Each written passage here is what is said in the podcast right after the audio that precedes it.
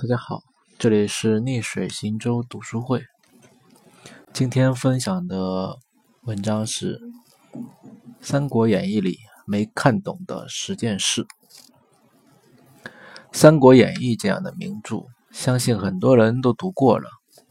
今年七月，我重新读，感觉读出了一些从前没有关注到的东西。我本来只关注诸葛亮。现在也能欣赏到小说里的其他人物，本来只是对军事谋略感到不明觉厉，现在也能看出其中的一些小说笔法。另外，我也觉悟到，绝对不能站在历史角度去评价小说中描绘的人物形象，因为小说绝对不是历史。一、逻辑和策略。看书的时候，我有一个疑惑。为什么一个军事谋略在这个地方管用，在另一个地方就不管用了呢？或者说，在是这个时间管用，在另一个时间就不管用了？小说中能看到很多这样的谋臣献计。如果从事后结果去倒推的话，我们当然觉得这个人讲的太对了，或者那个人是胡扯。我们大骂主公怎么不听他的？为什么要听他的？是不是傻呀？但是如果设想一下，把我们自己放到主公的立场上去，我们在不知道结果的情况下，是采纳这个计谋好，还是采纳那个计谋好呢？这其中的利弊曲直真的不那么简单了，决策判断真的不那么好说了。我想，这是因为现实条件总是复杂多变的。比如背水一战这个计谋，在刘邦对付项羽时管用，但放在马谡对待司马懿时就不管用了。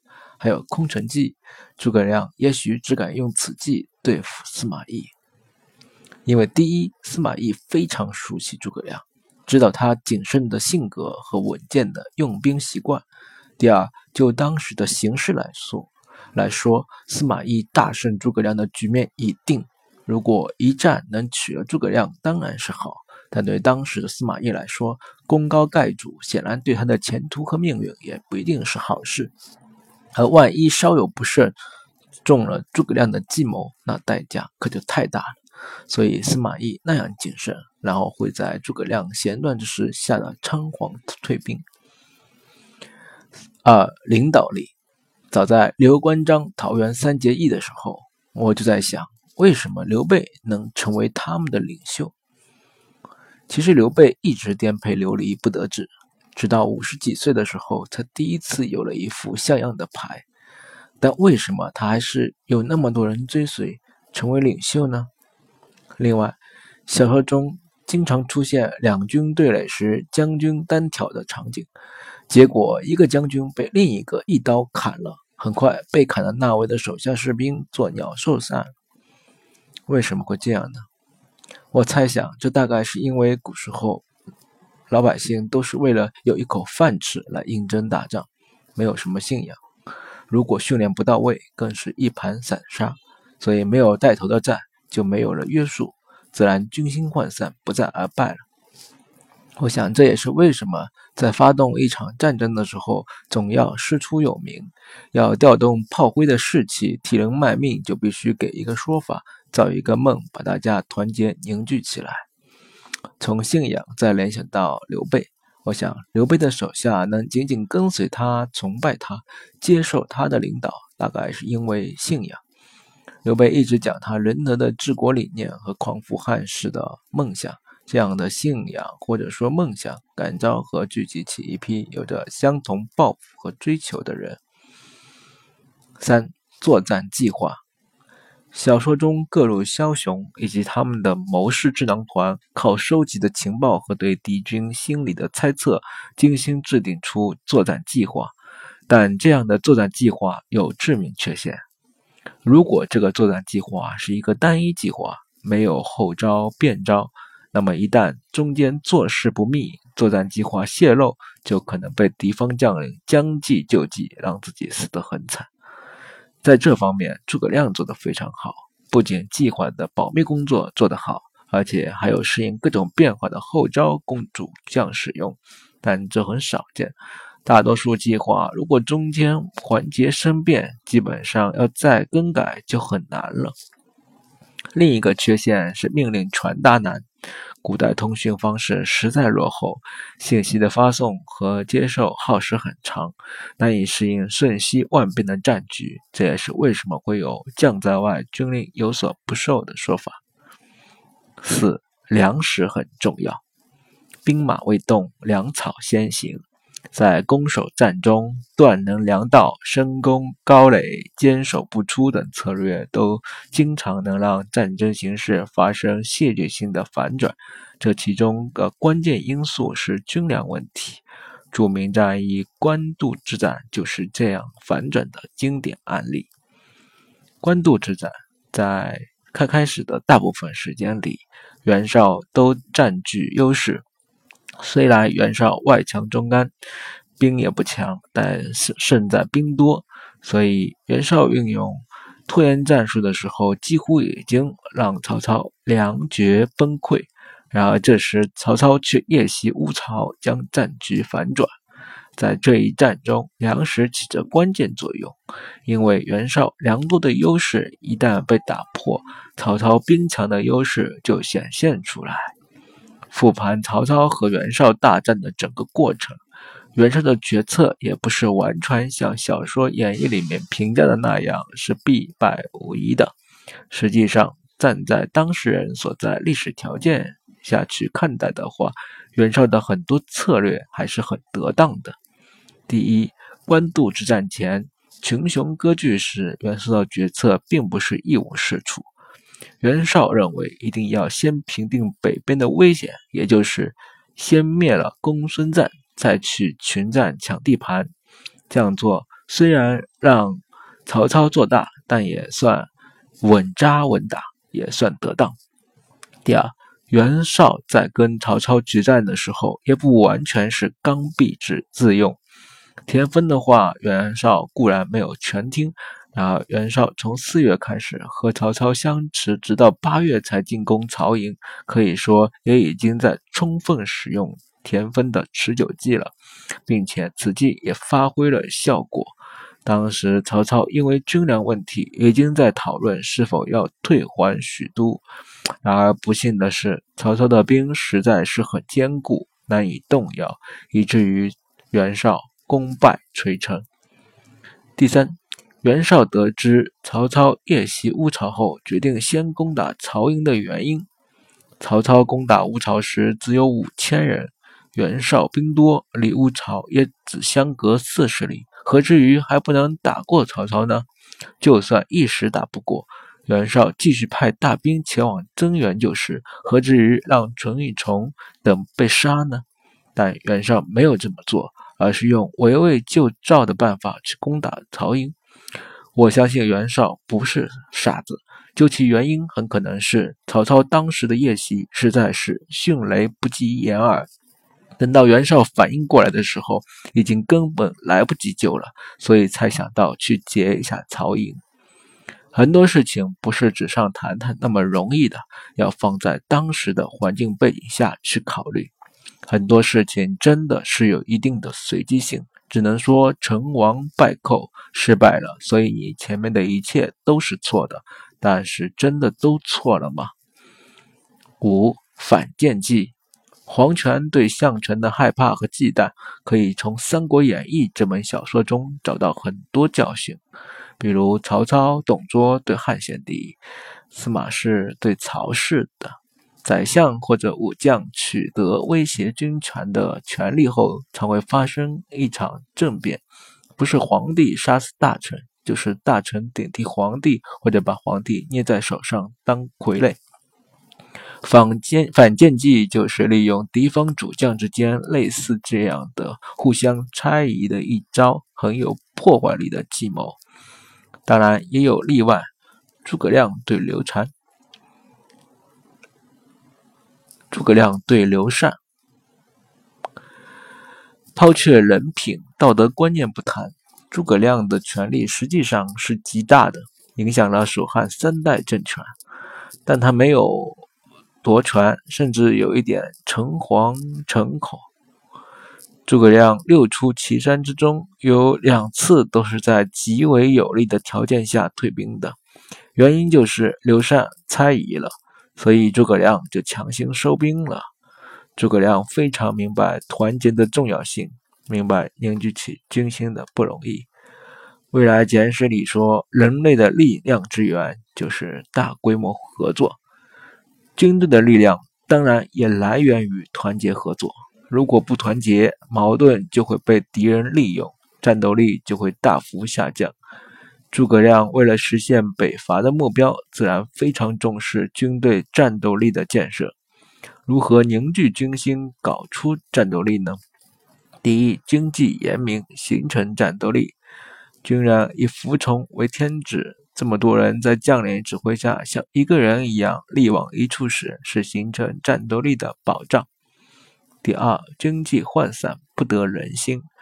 如果纪律涣散，军人不受约束，肆意抢掠百姓财物，那么这样的军队是不得人心的，最终是要失败的。在这方面，三国的主公都做得很不错。就算是被《三国演义》狂黑的曹操，也非常重视军纪。曹操经常颁布军令，要求手下对百姓秋毫无犯。小说讲了一个有意思的故事：秋收时节，曹操颁军令说，谁也不准踩踏农田，违令者斩。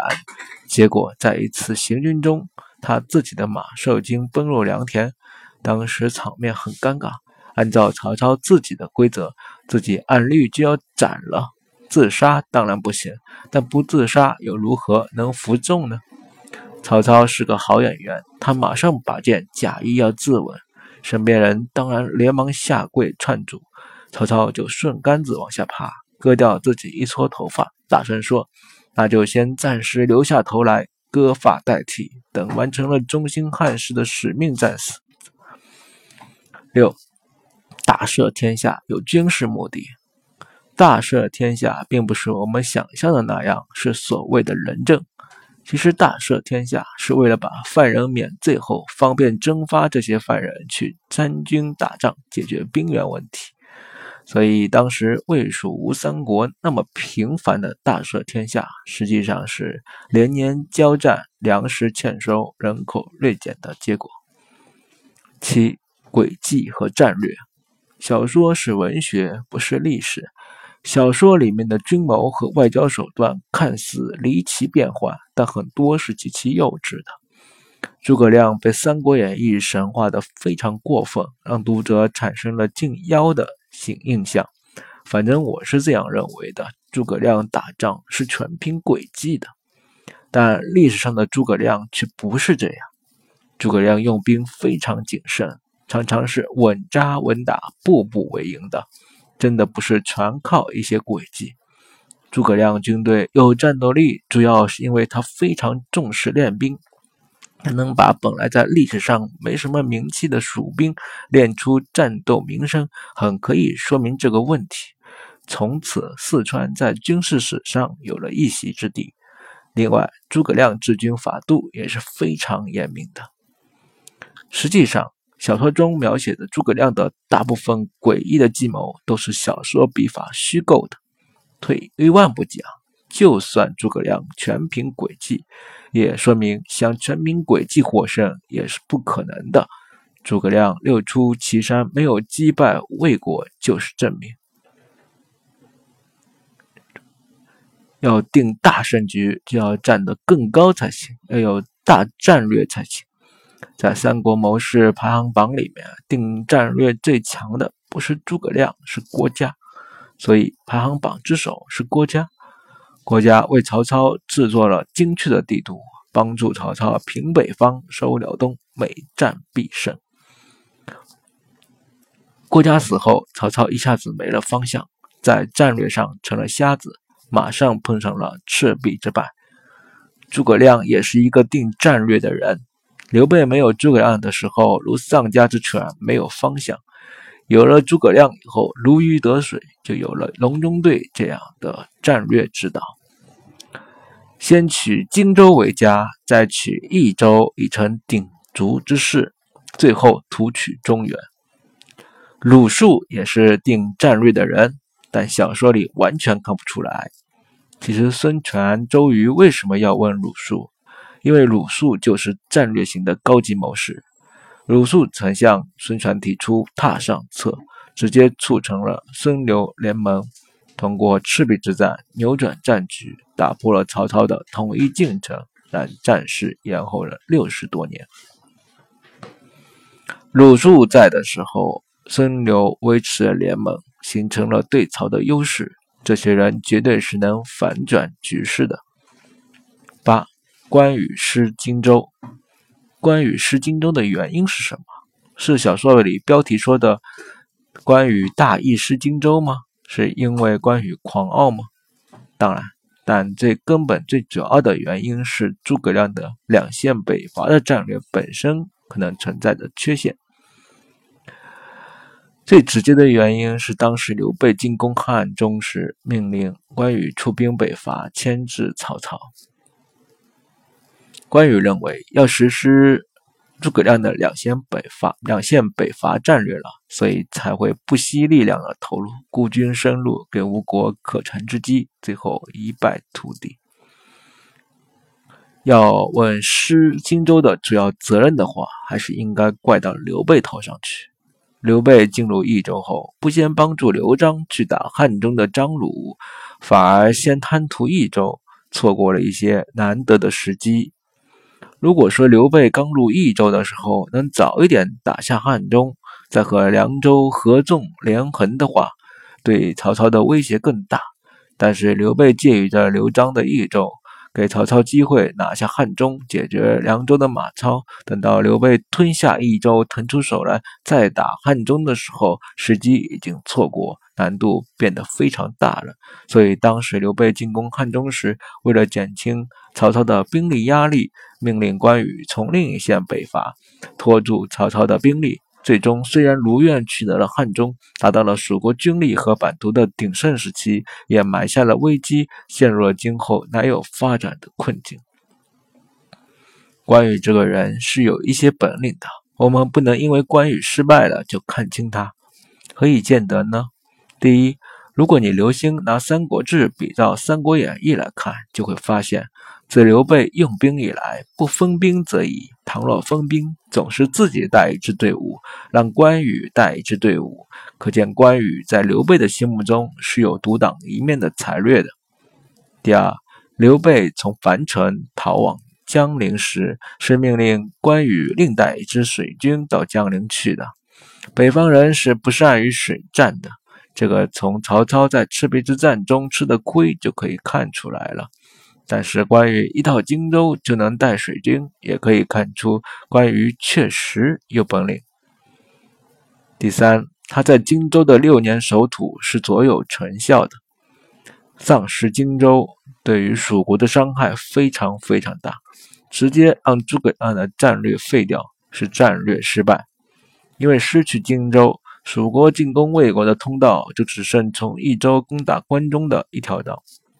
没有了从荆州向南阳攻打洛阳的另一条道，从关中向从汉中向关中的道路有多么艰难，从后来诸葛亮多次出兵北伐不能成功就可以知道了。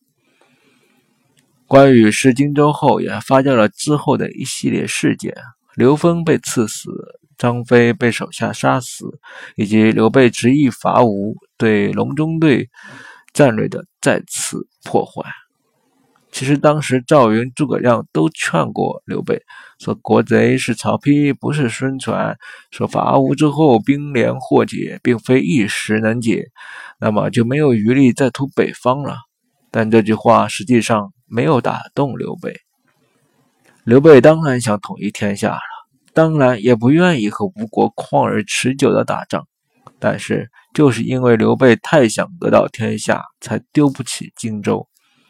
刘备错在从曹操手中夺得汉中，飘飘然了，高估了自己，低估了吴国，自以为后集举国的兵力一举能一一定能一举夺回荆州，但他殊不知两国的兵力本来就在伯仲之间，荆州既然已失，断无如此容易恢复的道理。九，刘璋为什么要迎刘备入蜀？刘璋请刘备来抵抗张鲁，因为汉中的张鲁本来就不听刘璋的命令，所以刘璋的意思是大概以为把汉中送给刘备，自己是不吃亏的。而因为刘备是不会投降曹操的，那么如果自己能得到刘备把守自己的北门，就可以不怕曹操了。所以刘璋迎刘备入蜀也不是没有打算的。然而天下没有好人，刘备进益州之后，是不是真能听自己的命令呢？这一层刘璋没有考虑过。十，蜀后主如果不投降会怎样？蜀后主如果不投降，邓艾冒险偷渡阴平，实际上是孤军深入，蜀国完全有可能将邓艾瓮中捉鳖的，因为成都还是有兵力的，翻盘还是有机会的。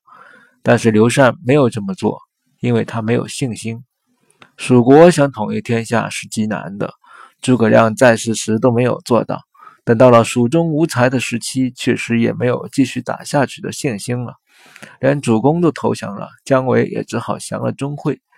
但是姜维是有他的目的的，实际上他还是想复国的，也成功策动钟会反叛，但最终也没有成功。当然，客观条件已经决定了，蜀后主就算不投降，也只不过延长残存时间，不可能让蜀国统一三国的。结束。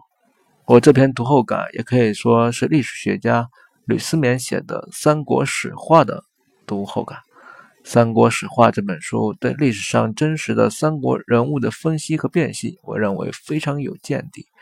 从《三国史话》这本书中，我学到了：第一，小说不是历史，不追求还原真实，是不在乎历史真相的。小说追求的是故事的新奇有趣，自圆其说，冲击心灵。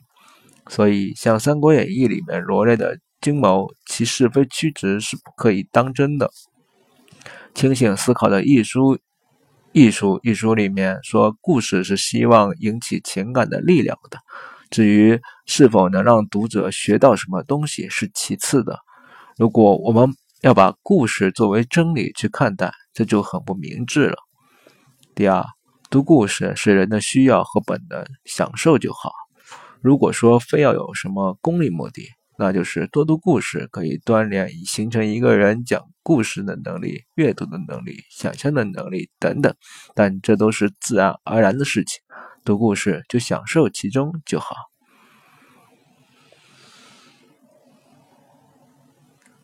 这篇文章的文字版会发布在微信公众号“逆水行舟读书会 ”，ID 号是 sail reading s a i l r e a d i n g。谢谢大家的收听，再见。